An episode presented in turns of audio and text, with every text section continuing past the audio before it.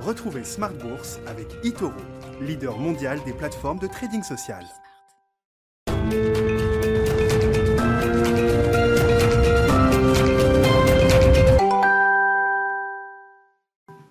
Et c'est reparti pour Smart Bourse, votre double dose quotidienne de marché en direct sur Bismart. Chaque jour à la mi-journée, 12h30, 13h.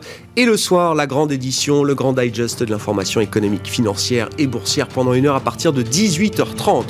Au sommaire de cette édition, ce soir, l'économie américaine qui efface le choc de la crise Covid après la récession la plus courte de l'histoire. Hein. Tout ça a été mesuré officiellement par euh, le Bureau de recherche économique des États-Unis. La récession a duré deux mois à peine entre février et avril 2020. À peine un an après, l'économie américaine, le PIB américain retrouve et dépasse même ses niveaux d'avant-crise. C'est euh, évidemment l'événement du jour, même si on peut noter qu'en termes de rythme de croissance, le chiffre américain sort un petit peu en dessous des attentes. Bon, les ordres de grandeur sont quand même respectés. On est sur une croissance trimestrielle de 1,6% pour le PIB américain. Les Américains ont toujours tendance à annualiser tous leurs chiffres, ce qui exagère évidemment un peu les, les phénomènes à la hausse et à la baisse. Donc en rythme annualisé, la croissance américaine atteint 6,5% sur ce deuxième trimestre. Le consensus était resté positionné sur un chiffre entre 8 et 8,5%, mais le marché ne s'en émeut pas et euh, se contente de voir l'économie américaine revenir donc sur ses niveaux euh, pré-Covid. C'est l'événement du jour. On en parlera bien sûr avec nos invités de Planète Marché dans un instant. Du côté des marchés, tout va bien. Les indices boursiers sont au plus haut aux États-Unis et en Europe. Hein. L'Europe qui euh, sous-performait depuis quelques temps, mais qui retrouve ses sommets historiques qui marque de nouveaux sommets. On l'a vu avec l'indice Stock 600 aujourd'hui, le grand indice large des grandes valeurs euh, européennes, des records qui euh, sont portés notamment par les résultats d'entreprise. Hein. C'est une journée intense en termes de publications microéconomiques, les résultats du deuxième trimestre qui sont dans leur grande majorité salués par les investisseurs. On l'a vu aujourd'hui avec euh, une dizaine de sociétés du CAC 40 qui ont publié son, leurs euh, résultats. Danone termine en tête du CAC ce soir, juste devant ST Micro, qui aura été euh, là aussi une des vedettes du jour. Et le président du directoire et directeur général de ST Micro Electronics, Jean-Marc Chéry, sera avec nous dans le dernier quart d'heure de Smart Bourse ce soir par téléphone pour commenter l'excellence opérationnelle du deuxième trimestre de ST Micro qui a battu les attentes des analystes, mais battu également les, les prévisions euh, faites par le groupe lui-même, le titre ST Micro qui euh, figure donc parmi les leaders du jour à Paris. Vous aurez le résumé de cette séance dans un instant avec Eva Ben Saadi depuis la salle de marché de Bourse Directe.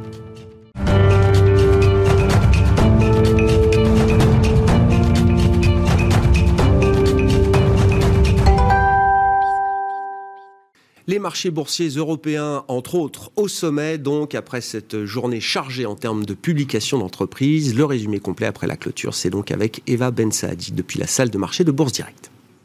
La bourse de Paris clôture dans le vert ce soir après une journée de hausse. Le 440 termine à plus 0,37% pour s'établir à 6634 points.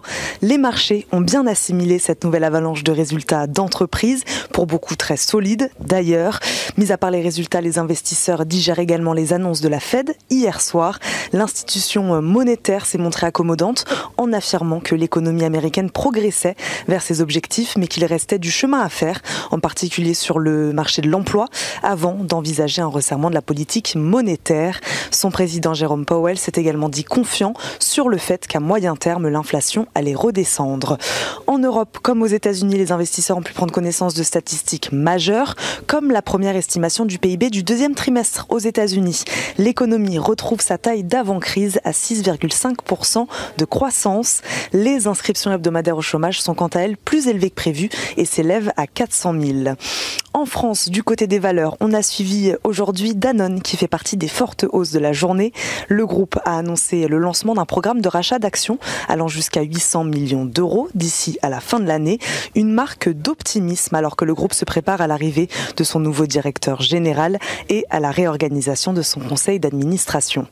Airbus aussi en forte hausse aujourd'hui. Le groupe a également révisé nettement à la hausse ses objectifs 2021 de livraison et de bénéfices après avoir enregistré solides résultats au premier semestre. STM Microelectronics, le fabricant de semi-conducteurs, a relevé ses perspectives pour l'exercice 2021 après avoir publié des résultats supérieurs à ses propres prévisions au titre du deuxième trimestre. Total Energy aussi, le groupe pétrolier a publié des résultats en nette hausse au titre du deuxième trimestre 2021, tiré par le rebond du prix des hydrocarbures et a annoncé aussi par la même occasion un programme de rachat d'actions grâce à son surplus de trésorerie. Carrefour qui prévoit de générer en 2021 un flux de trésorerie disponible nettement supérieur à 1 milliard d'euros.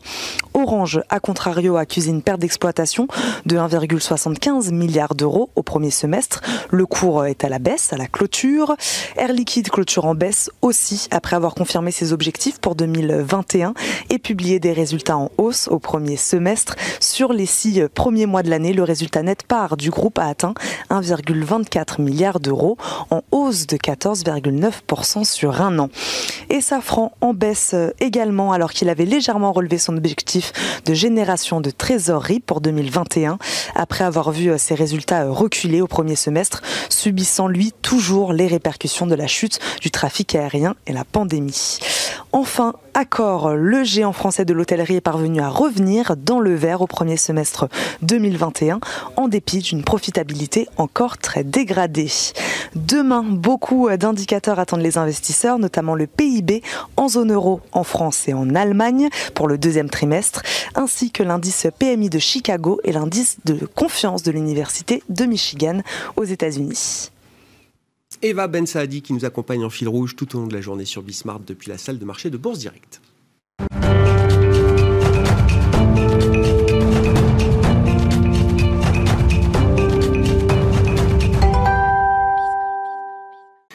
Deux invités avec nous ce soir pour euh, décrypter les mouvements de la planète marché. Malik Hadouk nous accompagne, le directeur de la gestion diversifiée de CPR Asset Management. Bonsoir Malik. Bonsoir. Merci d'être là. Gustavo Orenstein est avec nous également. Bonsoir et bienvenue Gustavo. Vous êtes responsable de la recherche macro et de l'allocation d'actifs de Dorval Asset Management.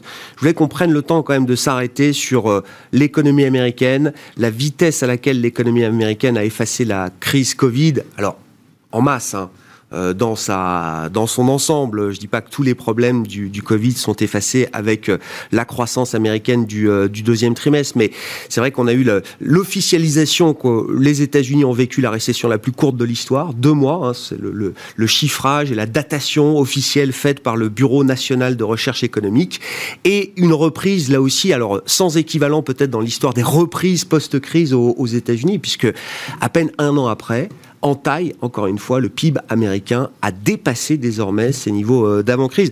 Je voulais qu'on en dise quand même un mot et, euh, peut-être euh, on peut sortir la casquette d'économiste, Gustavo, parce que les gens de marché sont toujours dans le forward-looking et, et, dans l'anticipation et généralement s'apesantissent assez peu sur les chiffres du passé, mais je trouve que là, ça mérite quand même quelques commentaires.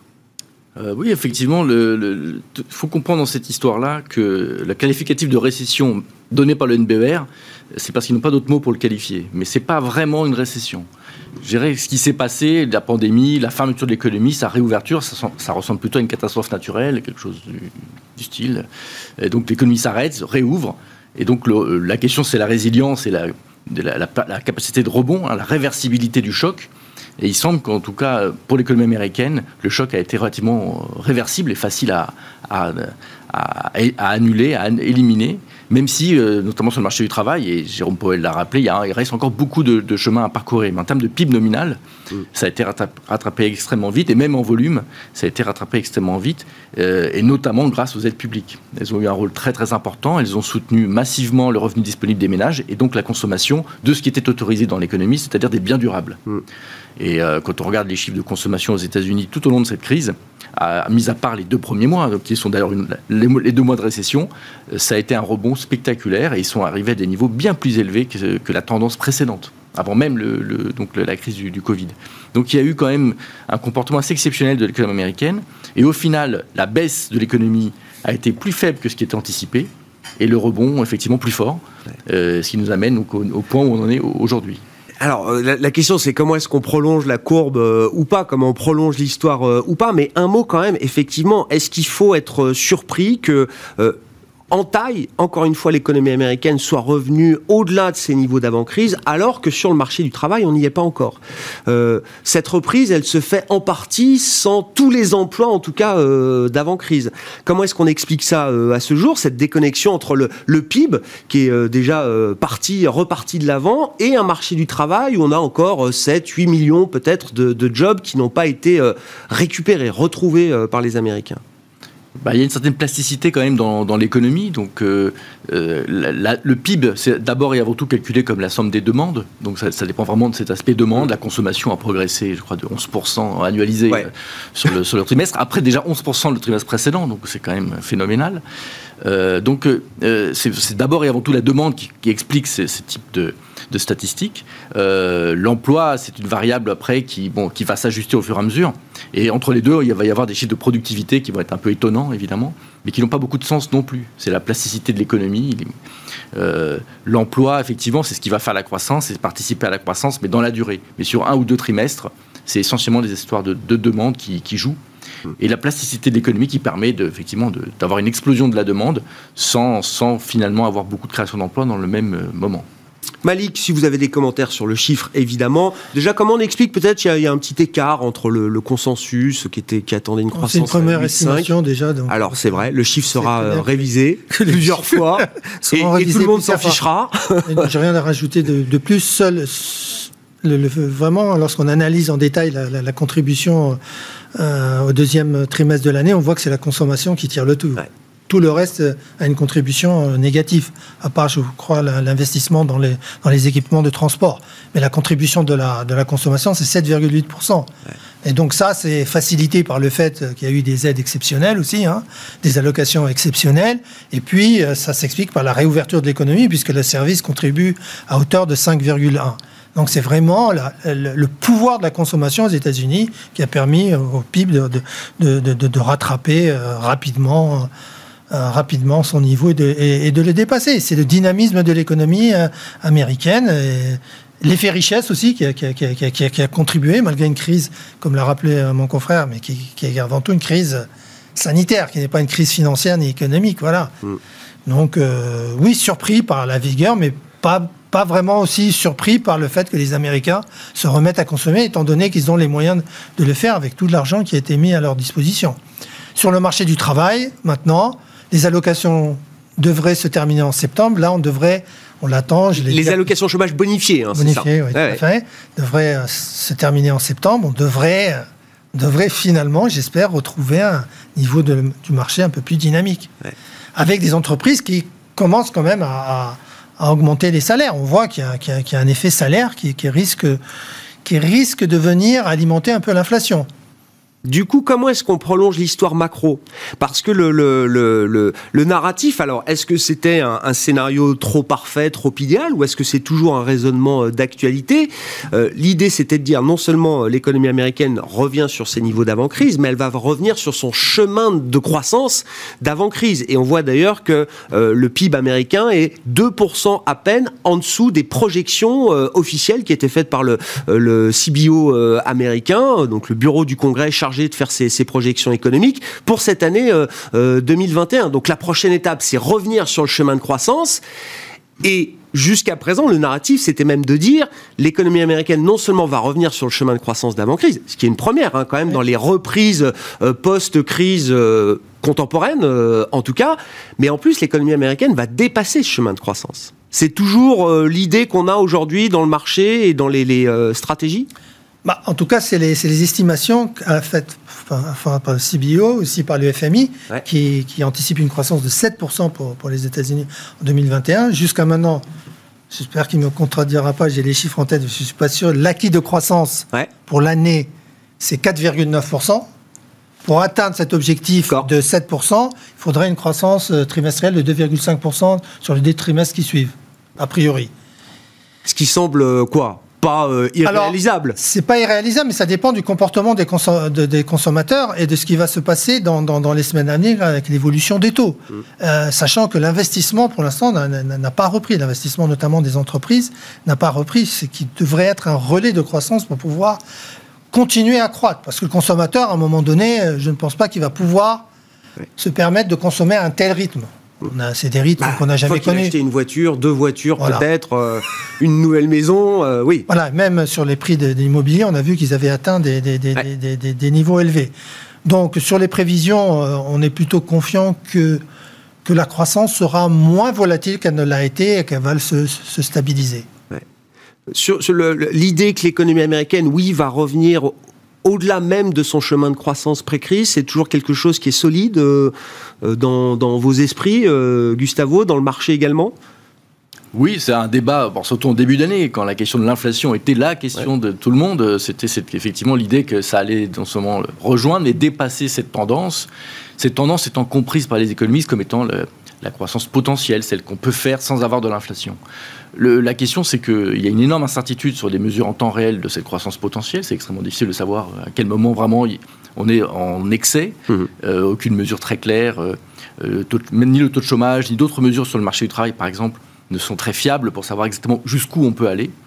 Et donc, la peu l'expérimentation que nous avons en ce moment aux États-Unis, c'est bah, d'y aller, c'est d'aller à cet endroit, essayer de le trouver on ne sait pas exactement où c'est. Encore une fois, il y a beaucoup de plasticité dans l'économie. C'est pas, euh, c'est une mécanique beaucoup plus euh, complexe que simplement euh, deux trois traits sur un sur un paperboard. Donc, il y a quand même capacité effectivement à croître un peu plus vite.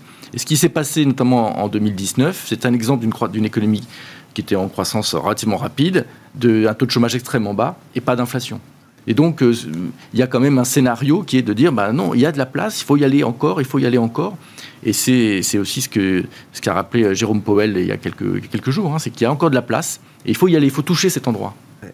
Et alors, bah, tiens, petite parenthèse autour de la Fed et de Jérôme Powell. Euh, est-ce que vous pensez que la Fed euh, commencera à réduire plus vite que ce qu'on imagine son, son programme de soutien quantitatif, son programme d'achat d'actifs, ou est-ce que non dans cette phase-là, avec une nouvelle fonction de réaction, une nouvelle stratégie, on continuera d'être surpris par euh, la prudence et l'attentisme euh, de la Réserve fédérale américaine. Notre, notre idée, c'est que, c'est que la Fed va être le plus ennuyeux possible avec cette histoire de, tapering, que ce soit le non-event le plus entier et que les gens ne se, soient pas complètement perturbés par cette histoire. Donc on passera plus de temps à en parler qu'à le mettre en œuvre euh, presque d'une certaine manière. Si tout le monde pense que ça va être annoncé en septembre et commencer en décembre, ils ont intérêt à faire plus ou moins ça, c'est-à-dire l'annoncer en septembre et commencer à le faire en décembre, et tout, le monde sera content. Euh, mais il ne faut pas que ça soit un événement euh, majeur.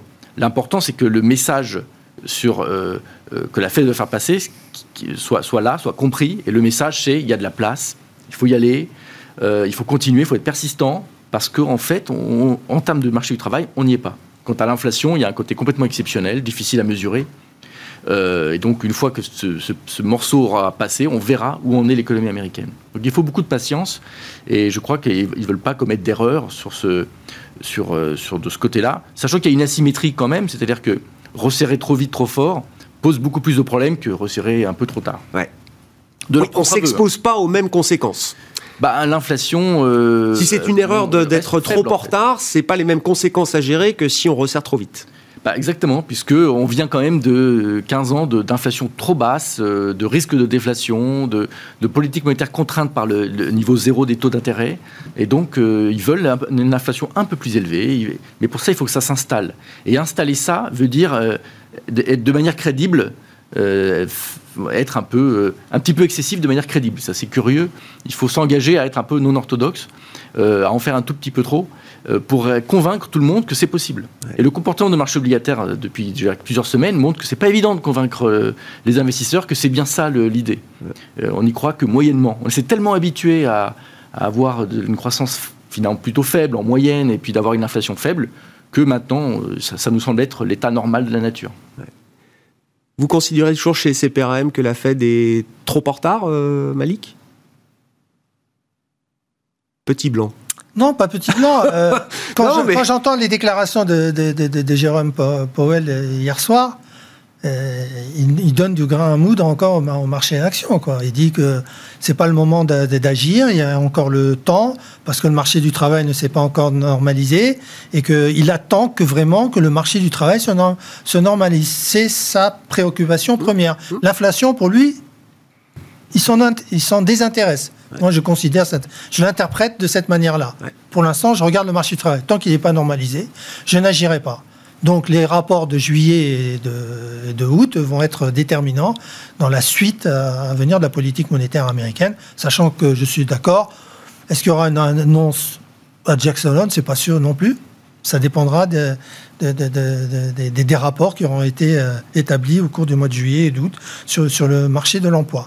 Mais quand on regarde le déflateur du PIB, oui. il sort élevé. On est à 6,1. Annualisé. Annualisé, oui. Oui. Oui. Oui. Mais c'est pas fini. Oui, mais c'est le miroir d'un déflateur du PIB au Q2 2020 qui était à des plus bas historiques, euh, annualisé là aussi. Annualisé, mais on, a, on a encore des prix de matières premières qui continuent à grimper, on a des prix du pétrole qui continuent à grimper, on a des, des, prix qui s'ajustent un peu partout parce que les goulots de tranglement existent toujours, les capacités de production, là aussi, on a des, des limites. Donc, on, pense qu'on est toujours dans une, inflation qui va continuer à progresser. Et donc il y a un risque à un moment que la Fed soit un peu prise de court une fois que le marché du travail sera normalisé. Ça, ça reste un scénario euh, euh, phare, j'allais dire, ah, dans les scénarios que vous avez chez Ce euh, que le marché action n'appréciera pas du tout, c'est une remontée violente des taux longs qui s'ajusteront parce qu'il y aura des chiffres, que ce soit sur le marché du travail ou de l'inflation, qui seront au-delà vraiment des anticipations. D'accord. Et qui surprendront, mais de façon très positive. Pour l'instant, je suis d'accord, le marché obligataire, il n'a pas cette crainte-là. Pour lui, euh, il n'y a pas de risque d'inflation. Mais donc, euh, vous 1,26, hein, je regardais le 10 américain là où on parle. oui, les taux vont remonter. Ils doivent remonter compte tenu de l'environnement, de la situation économique. Ils devraient remonter. Il faut que ça s'ajuste. Maintenant, le marché obligataire, les taux d'intérêt réels, qui est encore plus important, ont encore touché un plus bas. On est descendu à moins 1,17, moins 1,20. Donc on est revenu au niveau euh, qu'on avait. on, a, on, a, effacé en fait le mouvement de, de mars. Reflationniste qu'on a, effacé, euh, tout à fait. On l'a effacé. Totalement. Et euh, compte tenu de la croissance, compte tenu des tensions sur le marché du travail, parce qu'on dit euh, le marché du travail, c'est pas normalisé. Mais quand vous êtes chez vous et que vous recevez des allocations, vous n'êtes pas aussi forcé à aller, disponible à aller travailler tout de suite.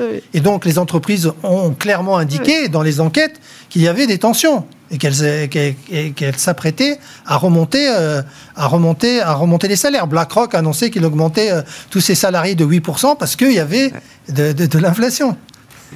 Il y a des, des, postes ouverts, des jobs vacants qui sont équivalents à peu près à euh, la force de travail qui n'est pas revenue justement dans le travail aujourd'hui. Euh, les taux doivent remonter, euh, oui euh, Alors, je crois, non seulement les taux doivent remonter, mais c'est la remontée des taux qui est la preuve que ce que font à la fois Yellen et Powell fonctionne. Parce que la réflation, c'est bien réancrer les anticipations d'inflation à un niveau plus élevé. Et ça doit se retrouver dans les, en, partie, en tout cas, dans les, dans les marchés obligataires. Donc c'est plutôt une mesure du succès. L'inquiétude, quelque part, c'est que, notamment depuis la réunion de juin de, de la, du FOMC, c'est que les anticipations d'inflation commençaient à baisser, on avait l'impression que la Fed avait été trop, en, parlant trop fort contre l'inflation, avait un petit peu cassé cette idée de réflation, c'est-à-dire de réancrage des anticipations d'inflation. Or, ça, nécessite de la persistance. L'exemple japonais, qui est dans la tête de tous les banquiers centraux, c'est il faut être persistant sur cet effort. Les, les Japonais ont quasiment sabordé tout leur plan en augmentant deux fois la TVA, alors qu'ils avaient, ils étaient en train de réussir à, augmenter un peu les anticipations. Deux hausses de TVA, c'est fini. Donc il faut être très très persistant parce que on parle de choses qui sont des processus dans l'esprit des gens, des consommateurs, des entreprises et des, marchés financiers qui sont lents à percoler et que ça prend du temps. donc, vous dites quand même ces derniers mois, la Fed a perdu un peu de crédibilité aux yeux des investisseurs obligataires qui ont cru que, effectivement, comme le disait Malik, l'inflation était devenue un vrai sujet secondaire et n'intervenait plus de la même manière dans sa, sa, réaction, sa fonction de réaction. Bah, je crois qu'en juin, ils ont hésité. Enfin, c'est mon interprétation de de juin. mais c'est important de comprendre. Ils ont, ils ont parce que la, pression sur la question de l'inflation aux États-Unis était tellement forte, tout le monde en parlait. En plus, c'est devenu un sujet politique, évidemment, puisque. Mm. Aujourd'hui, vous voyez, l'inflation, la hausse des prix, c'est à cause de Biden. Enfin, ça, c'est devenu un motif politique aussi. Et donc, la Fed s'est sortie gênée. Et donc, leur discours en juin, euh, on sentait qu'ils étaient gênés sur cette question d'inflation. Donc, ils ont dit, quand même, si, on regarde l'inflation, hein, si on a trop, on va intervenir. Et ça, ça a cassé un petit peu le, ce mouvement réflationniste qu'il y avait et qu'on voyait dans les anticipations d'inflation. Alors, la bonne nouvelle, c'est que depuis quelques jours, les anticipations d'inflation remontent. Et effectivement, les les taux ne montent pas beaucoup parce que les taux réels, eux, s'effondrent. Mais j'ai envie de dire, je ne regarde pas trop les taux réels sur les tips, mais plutôt les anticipations d'inflation. Ça me semble être là le message important parce que c'est ça qui est lié plutôt à la croissance, c'est ça qui est lié aux anticipations. Et c'est ça que vise quelque part la, la Fed, pas vraiment les taux nominaux, peut-être même pas vraiment les taux réels quelque part, mm, mais mm. ancrer les anticipations à un niveau plus élevé et euh, voilà, sortir de ce, non seulement de, la crise du Covid, mais j'irais des 15 années d'inflation faible. Ah oui, oui. C'est une, une grande bataille. Quand même. Oui, oui. C'est la stagnation séculaire, on n'en veut plus. C'est insatisfaisant au possible pour euh, tout le monde aux États-Unis, et donc euh, on ne veut pas retomber là-dedans. On ne veut pas retomber là-dedans. Et évidemment, Yellen et les démocrates ne veulent pas que l'année prochaine, au midterm, ils soient avec une économie faiblarde et qu'ils ne soient pas ils veulent que ça, il faut qu'il y ait des étoiles, quoi. Donc, il euh, faut que ça éteint, euh, que ça pète un peu. Donc, euh, ils font beaucoup d'efforts tous pour, pour, pour y arriver. Et la, et la Fed aussi. Euh, il faut dire un mot peut-être de l'aspect sanitaire. Alors c'est un sondage que je citais en début de semaine avec euh, d'autres invités qui étaient euh, à votre place. C'était réalisé par Deutsche Bank auprès de la, communauté des clients investisseurs de Deutsche Bank, mais toutes les grandes banques le, font. Et c'est vrai que le sondage du mois de juin montrait quand même alors une modification assez brutale dans la hiérarchie des risques. C'est-à-dire que le risque inflation de juin à juillet perd 20% dans le sondage Deutsche Bank. Hein, C'était le risque numéro 1 jusqu'au mois de juin, remplacé par euh, la montée euh, à nouveau en puissance du risque sanitaire et du risque des variants même, qui eux, voilà, ont remplacé l'inflation comme risque numéro un dans la, tête des investisseurs euh, aujourd'hui. Est-ce que vous adhérez à cette humeur, à cette ambiance du moment, Malik? Est-ce que est-ce qu'il y a une peur légitime quand même sur cette nouvel épisode sanitaire? Le marché semblait avoir un peu déconnecté, on va dire, les vagues successives et les impacts sur l'économie euh, réelle, est-ce que là, on retombe dans quelque chose d'un peu plus euh, gênant? Bah, L'aspect sanitaire reste euh, malheureusement toujours présent parce qu'on a une hausse des contaminations, mais il y a un élément, je pense, qui, qui régule un peu tout ça, c'est que le nombre d'hospitalisations, le nombre de cas graves n'est pas en augmentation sensible. Mmh.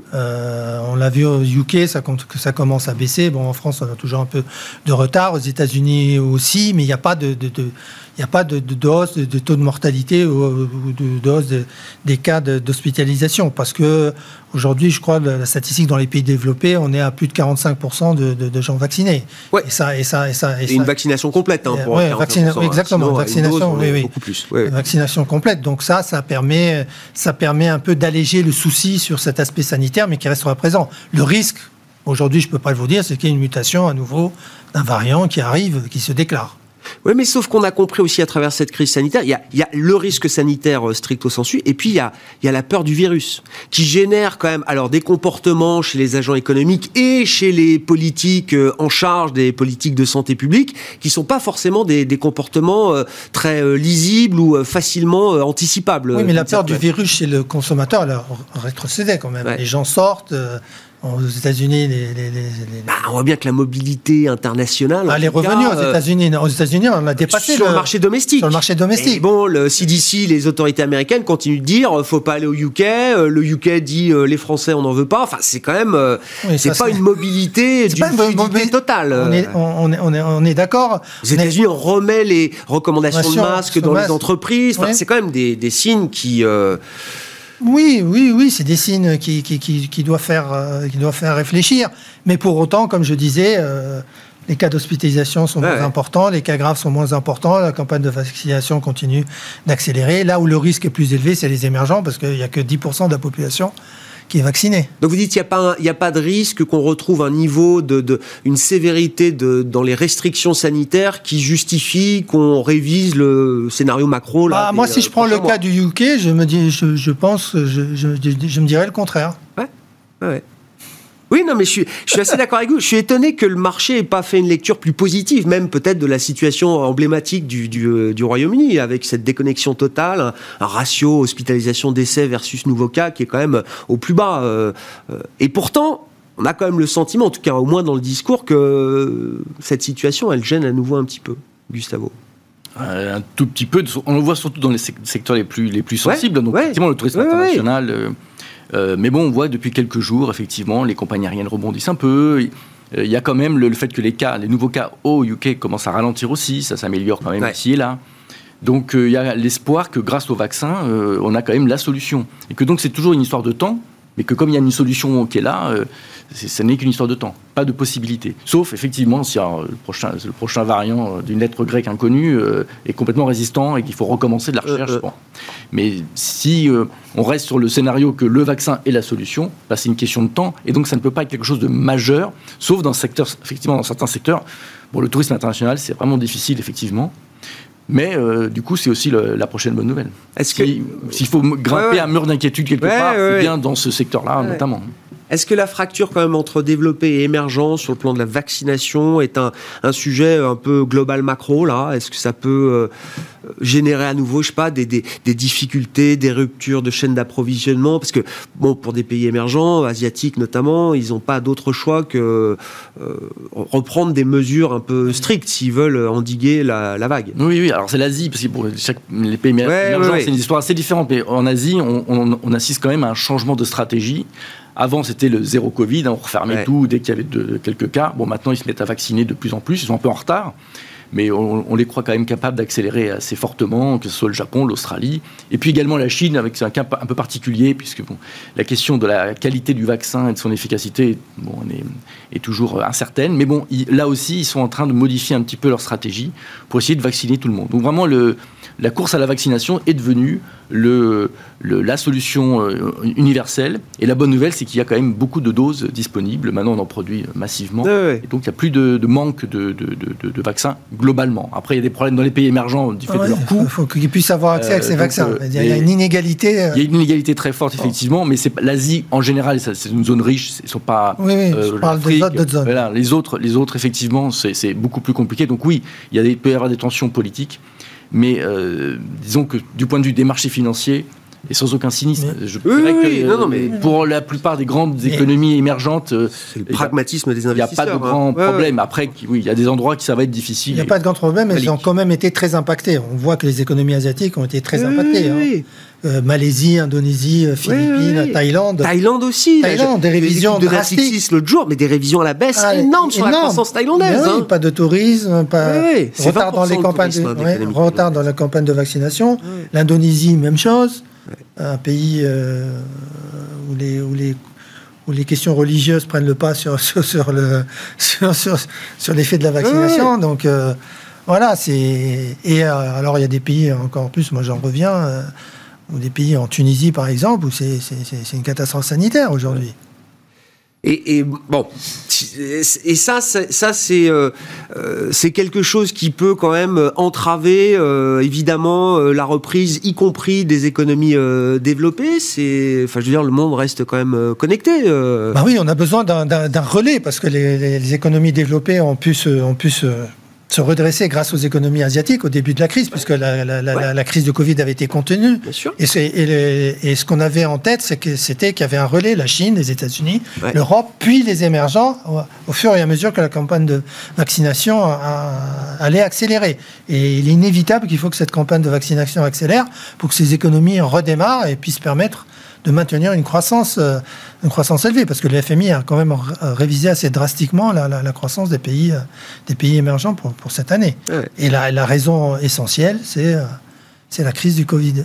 Sur le plan de l'investissement, vous dites est-ce que c'est une zone euh, parce que bon évidemment encore une fois hein, le marché lui euh, anticipe euh, beaucoup de choses, intègre beaucoup de choses. Est-ce que ces ces difficultés sont déjà bien intégrées dans les prix des actifs émergents, dans les indices qu'on peut suivre? Est-ce que on a effacé déjà toute la hausse Ouais. le seul la seule zone qui s'en tire très bien Contrairement à ce qui s'était passé l'année dernière, c'est l'Amérique latine, qui bénéficie à la fois de la reprise des prix des matières premières, du pétrole, mais aussi euh, d'une situation sanitaire qui semble s'améliorer, même si c'est très fluctuant. Je prends le cas du Brésil ou, du Mexique, et le Mexique qui est tiré aussi par la croissance économique euh, euh, américaine.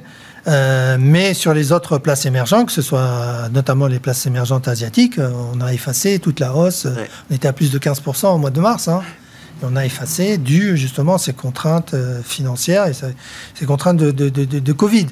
Et la croissance est passée en dessous du potentiel et croît beaucoup moins vite que les pays développés. Donc on peut se poser la question de savoir est-ce que les émergences c'est un havre de paix aujourd'hui? Non, pas du tout. Parce que tant que la situation sanitaire ne s'améliore pas, il n'y a pas, on n'a pas de visibilité sur la croissance à venir. Vous dites pas, là, c'est l'opportunité d'y aller Si, il y a des opportunités. Par exemple, on pourrait parler du marché chinois, de ce qui s'est passé en Chine. on va en parler. Oui, il y, a des opportunités. J'avais dit il y, a, un mois et demi, l'Amérique latine, c'était une opportunité. on y est allé. je me souviens. On y est allé. On continue à y rester. L'Asie, aujourd'hui, je me pose vraiment la question, parce qu'on n'en avait plus. Est-ce que c'est une opportunité? Est-ce qu'il faut retourner sur le marché chinois après les, baisses euh, Et alors, pour ou contre c'est comment vous faites la balance là pour essayer de trancher cette question Alors c'est très difficile sur le parce que les, dispositions, les mesures qui ont été prises par les autorités chinoises, on peut y revenir. Mais bon, ils, ils régulent à, à marche forcée. En fait, ce qu'ils essayent de faire, c'est euh, d'empêcher une expansion vraiment désordonnée du, capital. Ils veulent reprendre le contrôle un peu de, l'économie, parce qu'on en parlait tout à l'heure. C'est vrai que les coûts de la santé ont augmenté, les coûts de l'éducation ont augmenté en Chine, et ça peut poser des problèmes sociaux à terme, et ce qui explique d'ailleurs la baisse de la natalité en Chine, qui n'arrive pas à, remonter. Donc, c'est un sujet stratégique. Il faut avoir en tête que la population chinoise à ce rythme, elle est divisée par deux d'ici la fin du siècle. On est tombé à 1,05, je crois, en taux de natalité. On a perdu 20 points en 5 ans. C'est énorme. Malgré, les, malgré aujourd'hui euh, les, mesures qui ont été annoncées, je crois que c'est 500 yuan pour, euh, pour un nouvel enfant. Ou je sais ah, j'ai pas vu. Il y a une incentive. Ah, j'ai pas Il y a des incentives qui ont été annoncés dans, dans certaines provinces euh, chinoises. Pour justement, ça, on peut décréter faites deux, trois enfants. bon. Si les coûts augmentent, c'est vrai. On, ben oui, les, les, les prix de l'immobilier aussi ont, augmenté. Mais l'économie chinoise, pour, autant, n'est pas à terre. Euh, l'économie chinoise continue de, croître. Il y a eu un ralentissement, c'est vrai, mais, mais elle n'est pas à terre. Donc il y a une opportunité d'aller, de revenir sur le marché chinois, mais le marché chinois domestique interne, de jouer ah. des valeurs locales, des valeurs euh, technologiques, euh, les valeurs liées. Bah, quand on vous dit que des entreprises ne pourront plus faire de profit, vous avez qu'un. ces boîtes-là, elles vont disparaître structurellement des portefeuilles des investisseurs globaux internationaux. Je pense, oui. Bah oui. ce, sont, des, ce sont des entreprises qui deviennent des entreprises euh, à but, euh, comment on dit déjà, lucratif Non, non, lucratif. non lucratif. Oui, mais enfin, c'était pas tout à fait l'histoire que j'avais en tête. Euh, la régulation, ok. Est-ce qu'on pensait que ça allait aller jusque-là? Est-ce que Ils se sont rendus compte que, que, en fait, le développement économique à marche forcée qu'ils ont imposé à, la, à, la, façon Silicon Valley, elle s'est traduite en, en fait par un accroissement des inégalités. des inégalités. Le taux de pauvreté a baissé, mais les inégalités se sont accrues. Et donc là, c'est intenable pour eux. Et donc ZIF, et je ne dis pas qu'il fait machine arrière, mais un peu quand même, il revient sur, il se recentre sur la, population chinoise. Hmm. Gustavo, qu'est-ce que vous comprenez? Bon, le sujet est passionnant. Alors, dans les, petits chiffres euh, marrants, non, ça n'a rien de marrant, mais euh, Tencent Tencent, pardon, qui était une, des techs chinoises darling des investisseurs euh, globaux, ils ont quand même détruit près de 200 milliards de dollars de valeur sur le mois de juillet. C'est peut-être la destruction de valeur la plus importante et la plus euh, rapide de l'histoire. Sur les 10 destructions de valeur là, les plus importantes du mois de juillet, il y a 9 sociétés chinoises. Donc euh, c'est évidemment pas anodin ce qui se passe là-bas. déjà, est-ce que ça a des effets de bord? Est-ce que c'est quand même la, la taille de ces entreprises qu'on compare aux GAFAM évidemment est tellement importante? Est-ce que ça a des effets de contagion, je sais pas, euh, en dehors des, seuls marchés actions euh, chinois? Bah, Pour l'instant, pas vraiment. Euh, donc c'est le marché action, le marché aussi du, crédit chinois aussi hein, souffre. Mais en dehors des, valeurs chinoises, les autres n'ont pas été spécialement impactés. même des valeurs asiatiques, TSMC ou d'autres, dont les cours ont, sont pas spécialement brillants ces derniers mois, mais en tout cas, c'est pas rien à voir, il n'y a pas du tout d'effondrement. Donc c'est quand même très très localisé, centré euh, sur, sur ces valeurs chinoises de la, de la tech. Alors, ce qui se passe, c'est qu'il s'est passé beaucoup de choses en fait ces, ces, derniers, ces derniers mois, avec une accélération des, euh, des, certain nombre de régulations.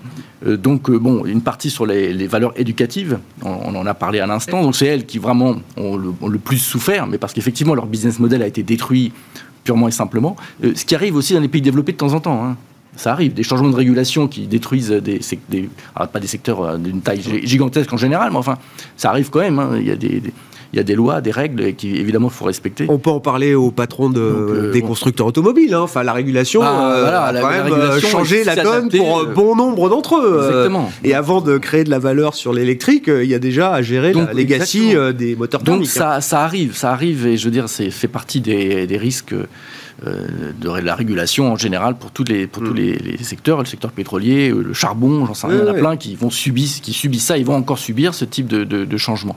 Donc ce, cas de l'éducation est spécifique, mais il y en a eu plein d'autres. Hein. Ça a été les, les mineurs sur les cryptos, ça a été la data, effectivement, ça a été le problème de la régulation financière avec l'histoire hante, en fait, voilà, ex-Alipay, la fintech, qui n'a pas pu effectivement se, côté comme elle le voulait. Bon, donc il y a effectivement une, prise en main.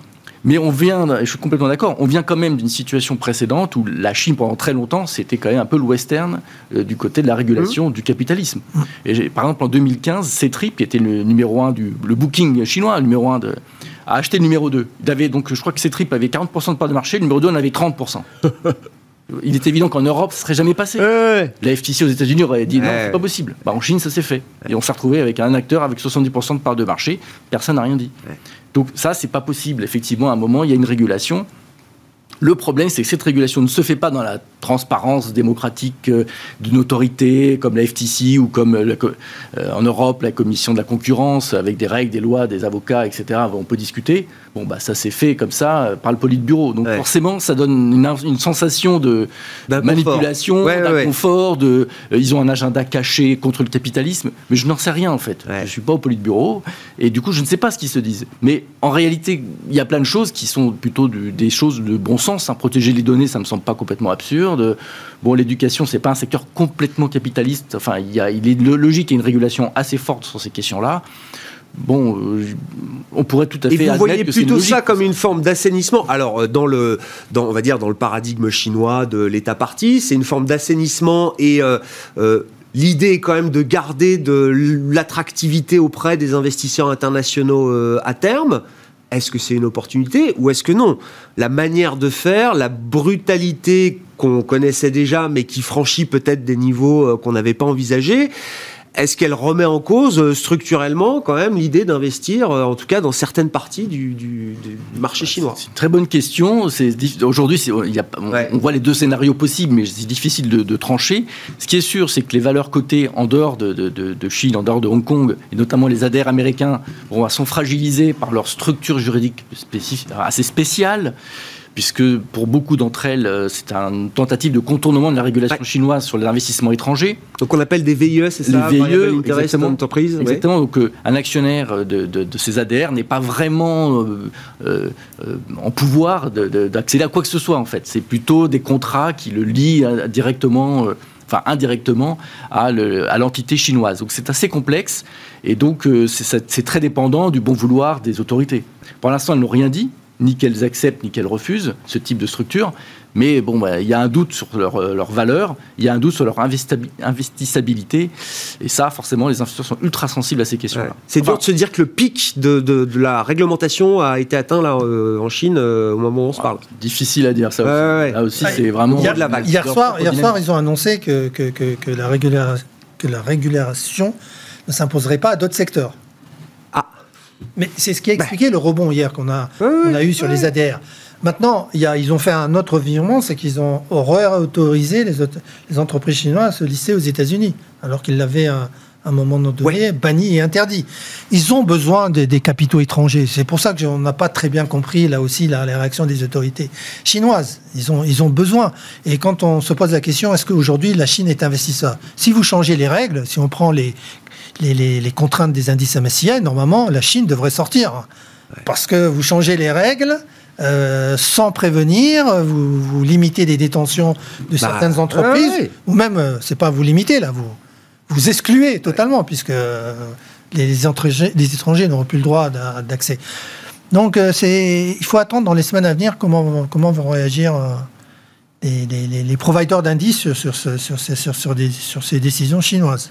Bon, Comment euh, on prépare la rentrée dans les portefeuilles, dans les euh, stratégies un peu euh, tactiques? Non mais on, reste, enfin vous restez convaincu chez CPR qu'il y aura encore un moment un peu cyclique, un peu reflationniste. Enfin ce, thème-là, comme vous dites, hein, qui a été complètement effacé si on regarde certaines métriques de, marché, même sur les actions, hein, la surperformance value a complètement été ramenée à zéro.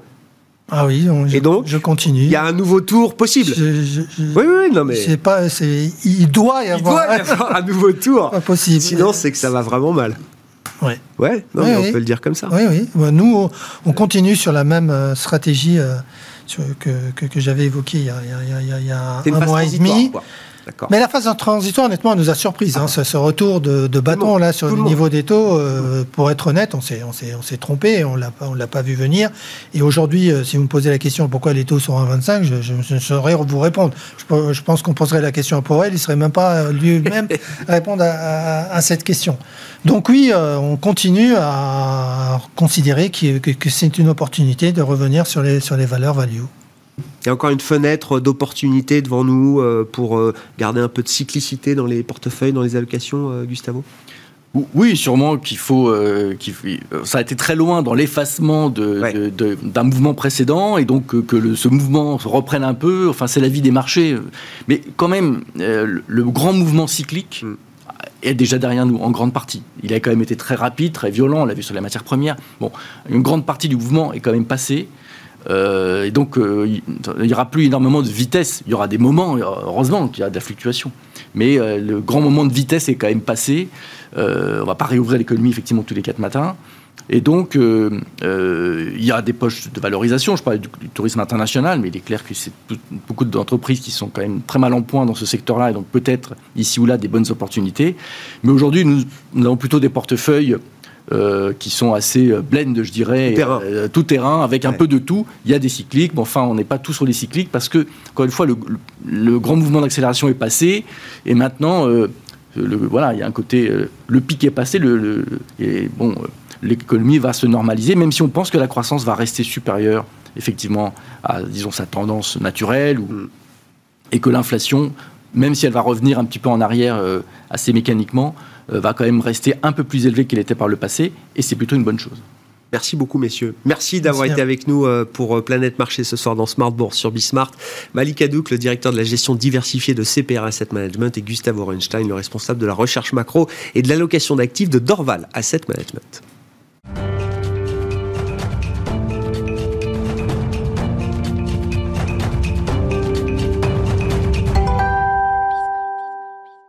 Le dernier quart d'heure de Smart Bourse ce soir consacré euh, alors à un thème très précis, la publication des résultats de ST Microelectronics et son euh, président du directeur et directeur général Jean-Marc Chéry qui est avec nous par téléphone.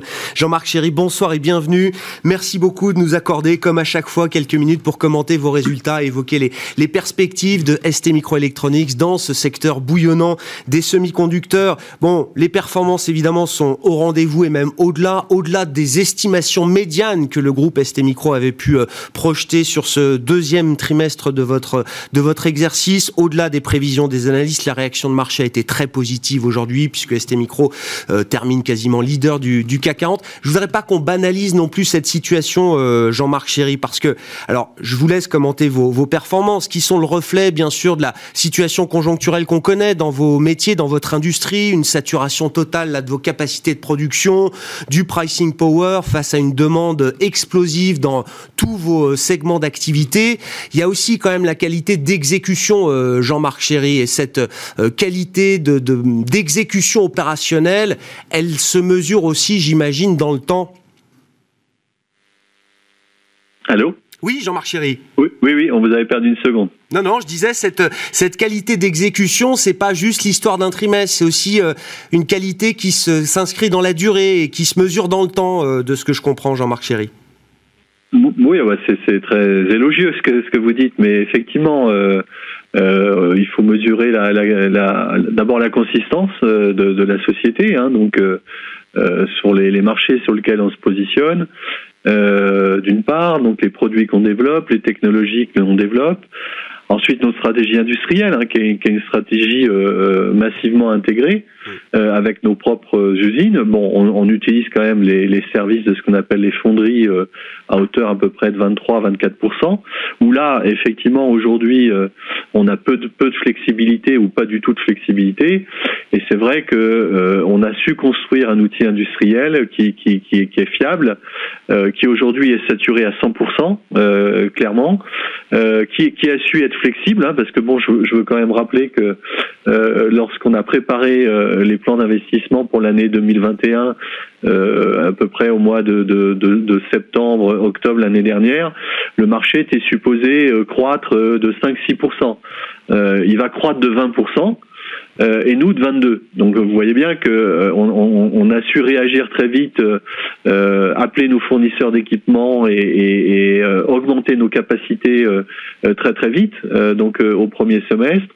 Et, et, donc pouvoir délivrer cette performance. Donc oui, je, je, je souligne d'abord la performance des équipes industrielles de et, et j'en suis très heureux un, des grands changements en termes de perspective, et on en a parlé assez vite, euh, Jean-Marc Chéry, peut-être dès la fin d'année 2020, euh, ça a été euh, l'accélération de la demande prévisionnelle pour la mobilité électrique, la digitalisation, l'électrification des, véhicules. C'est déjà un thème très porteur pour vous, mais évidemment, tous les constructeurs automobiles, beaucoup en tout cas, se sont mis au, au diapason et les plans ont été considérablement accélérés. Est-ce que sur ce thème-là, est-ce que la dynamique est toujours en train d'évoluer d'une certaine manière? Est-ce que vous courez toujours après, euh, après cette demande qui continue de progresser? Ou est-ce que vous commencez à avoir une vision un peu plus euh, fine, plus stable de ce que sera cette, euh, cette demande pour vous demain? Non, mais hier, encore une fois, ce qui, ce qui s'est clairement passé, si vous voulez, sur le, le, boom du marché des semi-conducteurs et, et de l'électronique qui est associée, c'est surtout l'électronique embarquée. Mm. c'est-à-dire effectivement ce qui est lié euh, à l'automobile et au secteur industriel. L'électronique grand public euh, du type PC, euh, smartphone, tablette, etc. Bon, va croître hein, de façon très importante hein, et, boosté aussi par le fait que les gens restent à la maison, travaillent de façon déportée, etc., etc. Mais mais mais c'est c'est pas tellement surprenant par rapport à ce qui avait été anticipé déjà en 2020, où vraiment toutes les tendances-là sont alignées, c'est-à-dire les planètes sont toutes alignées au même moment. C'est les projets d'électrification des véhicules, les projets euh, de digitalisation, les projets euh, de digitalisation des grandes infrastructures industrielles, les projets d'automatisation des usines, les infrastructures de charge euh, pour l'industrie automobile électrique. Tout, tout, tout s'aligne en même temps. Les, les produits blancs grand public. Bon, si vous voyez maintenant l'électronique qu'il y a dans une machine à laver, dans un réfrigérateur, c'est, presque ce qu'il y avait dans un PC il y a une dizaine d'années. Donc, si vous voulez, toutes les planètes s'alignent au même moment et toutes les applications tirent. On n'est plus à l'époque où c'était le PC qui tirait et à chaque fois on entendait la nouvelle version de Microsoft et en se disant bon ça y est on va vendre des PC et donc des semi-conducteurs. Là tout va dans la même direction et, et, et, et pour l'instant on, on ne voit pas ça fléchir. Et, et, comme euh, les capacités industrielles n'ont pas été prévues euh, dans le monde du semi-conducteur à ces niveaux-là, eh bien cette situation va au moins durer, je pense, l'année prochaine commencera à s'améliorer sur la deuxième partie de l'année prochaine, et ensuite on reviendra dans une situation un peu plus normale, c'est-à-dire avec des délais de réapprovisionnement normaux, euh, trois mois, avec des niveaux de stock de sécurité qui ont été re-remplis, euh, mais pas avant 2023. Oui, c'est ça. La, détente pour vous du, de, de, l'équilibre, là, elle commence en milieu d'année 2022. C'est ça, euh, Jean-Marc Chéry hein? Oui. Bah, d'ailleurs, de toute façon, pour nous, c'est très simple. Si vous voulez, quand on demande des capacités, par exemple, aux fonderies, mm. euh, qui sont utilisées massivement par tous nos concurrents. Parce que, bon, je vous rappelle que ST, c'est l'une des dernières sociétés qui a ses propres usines. Euh, sur les, technologies dont on parle. Quand on s'adresse euh, aux, aux, fonderies, qu'on leur demande avez-vous de la capacité disponible? La réponse est pas avant 2023 ou 2024. C'est ce qui définit pour vous un super cycle? Est-ce que c'est un terme que vous employez, euh, Jean-Marc Chéry? Non, mais je, je, pense qu'on on était déjà positionné en 2019 euh, sur ce qu'on appelait des tendances lourdes. Euh, donc qui était lié effectivement euh, d'abord aux normes hein, qui devenaient euh, plus plus agressives sur le respect de l'environnement, notamment au niveau des véhicules, mais aussi au niveau de l'industrie. Donc on avait des tendances lourdes. On avait des tendances lourdes dans la digitalisation du, des, des, usages, que ce soit des villes, des maisons, des usines. Donc on avait toutes ces tendances lourdes. Et en fait, il y a eu un, un, effet de, de balancier lié au Covid qui, qui, qui, en fait accélère tout ça. Et euh, alors après, ce qu'on appelle ça un super cycle ou je sais pas quoi. En tout cas, de toute façon, aujourd'hui, on voit qu'il y a une accélération effectivement de ces tendances, un désalignement malgré une croissance de 20% du marché, c'est-à-dire 20% des ventes, hein, alors que la demande est encore au moins 25% au-dessus, on voit qu'il y a un désalignement entre la demande et, les capacités de fabrication qui vont, qui vont se réguler sur quelques années. Bon, après, euh, on peut jamais euh, être à l'abri euh, d'un cycle plat. Hein, C'est-à-dire qu'à un moment donné, le marché, une année, ne croit pas. Mais, mais je sais pas, on ne peut pas appeler ça des super cycles. Seule chose qu'on peut dire, c'est qu'on va croître ST de 23% et le marché va croître de 20% cette année. Voilà c'est une situation quand même alors qui, euh, qui oblige euh, certains, euh, certains de vos clients à, à réévaluer peut-être le côté stratégique de vos composants et vous nous l'aviez très bien expliqué la dernière fois, Jean-Marc Chéry. Il y a les clients qui pensent que les semi-conducteurs, ça se trouve au coin de la rue. Bon, ceux-là, ils ont retenu sans doute la leçon. Et puis il y a ceux qui, dès le départ, ont, ont, bien vu le côté stratégique des technologies que vous pouviez développer, Jean-Marc Chéry. L'exemple du partenariat que vous avez noué avec Renault est assez intéressant peut-être à ce titre-là. Euh, euh, ce type de partenariat stratégique vous apporte quoi, vous, en tant que fournisseur de technologie pour un groupe euh, industriel automobile comme, comme Renault? C'est de la visibilité, c'est des années de visibilité peut-être même? Bah, si vous voulez, c'est toujours, comment dire, bien adapté avec un, client d'avoir une relation qui ne soit pas uniquement sur les quantités et les prix. Euh, et sur des produits euh, que vous avez dans votre portefeuille sur étagère. c'est à un moment donné bien de, de, de parler, de dire euh, écoutez, voilà, moi j'ai des technologies que je développe, euh, j'ai des produits, et, et, on pense que dans telle application, par exemple, ce qu'on appelle euh, les, les, inverteurs dans, dans, pour contrôler le moteur électrique et, les consommations de batterie, on pense que euh, on peut vous aider euh, à vous différencier. Bon, je, je pourrais avoir des dizaines d'autres exemples comme ça. Et quand vous commencez effectivement à discuter, je dirais au niveau de la recherche et développement et de la conception, la notion de valeur change. Euh, puisque là, euh, vous avez un équilibre entre la valeur tangible des choses, c'est-à-dire le produit, le prix qui est associé au produit ou qui devrait être associé au produit, euh, la valeur de votre outil industriel, et puis tous les intangibles. C'est-à-dire le fait que vos ingénieurs échangent, qu'il y ait de l'effervescence. Donc, par exemple, avec Renault, peut y avoir vite associé le nom de Alpine, par exemple. Hmm. Bon, Alpine, Formule 1, euh, si vous voulez, pour les ingénieurs que nous sommes, euh, c'est toujours euh, excitant. Donc, si vous voulez, dans la, dans la relation avec un client, il y a toujours la valeur tangible et la valeur intangible. Ce qu'on a fait avec Renault, là, c'est un ensemble global et effectivement qui va nous projeter sur le long terme c'est-à-dire les années 25 jusqu'à 30, sur l'électronique de puissance, sur lequel c'est le cœur de notre stratégie et sur lequel nous sommes persuadés qu'on peut amener à nos clients de la différenciation et de la spécialisation. Et vous savez comme moi que pour créer de la valeur dans une entreprise, il n'y a pas 36 solutions. C'est soit vous innovez et vous vous différenciez, soit vous faites des acquisitions. Bon, nous, on est sur le créneau euh, croissance organique, innovation, différenciation, et l'accord avec Renault répond exactement à ça et cet outil industriel en propre, effectivement, qui est une des caractéristiques de ST Micro dans cette, cette industrie des semi-conducteurs. Merci beaucoup euh, à nouveau Jean-Marc Chéry d'avoir pris quelques minutes pour commenter ces, ces, résultats du jour. Le président du directoire et directeur général de ST Microelectronics, les prévisions sur l'ensemble de l'exercice euh, financier ont été relevées à l'occasion de la publication de ces résultats du deuxième trimestre de ST Micro. Ainsi se termine cette émission ce soir. On se retrouve demain dès 12h30 en direct pour Smart Bourse sur Bismart.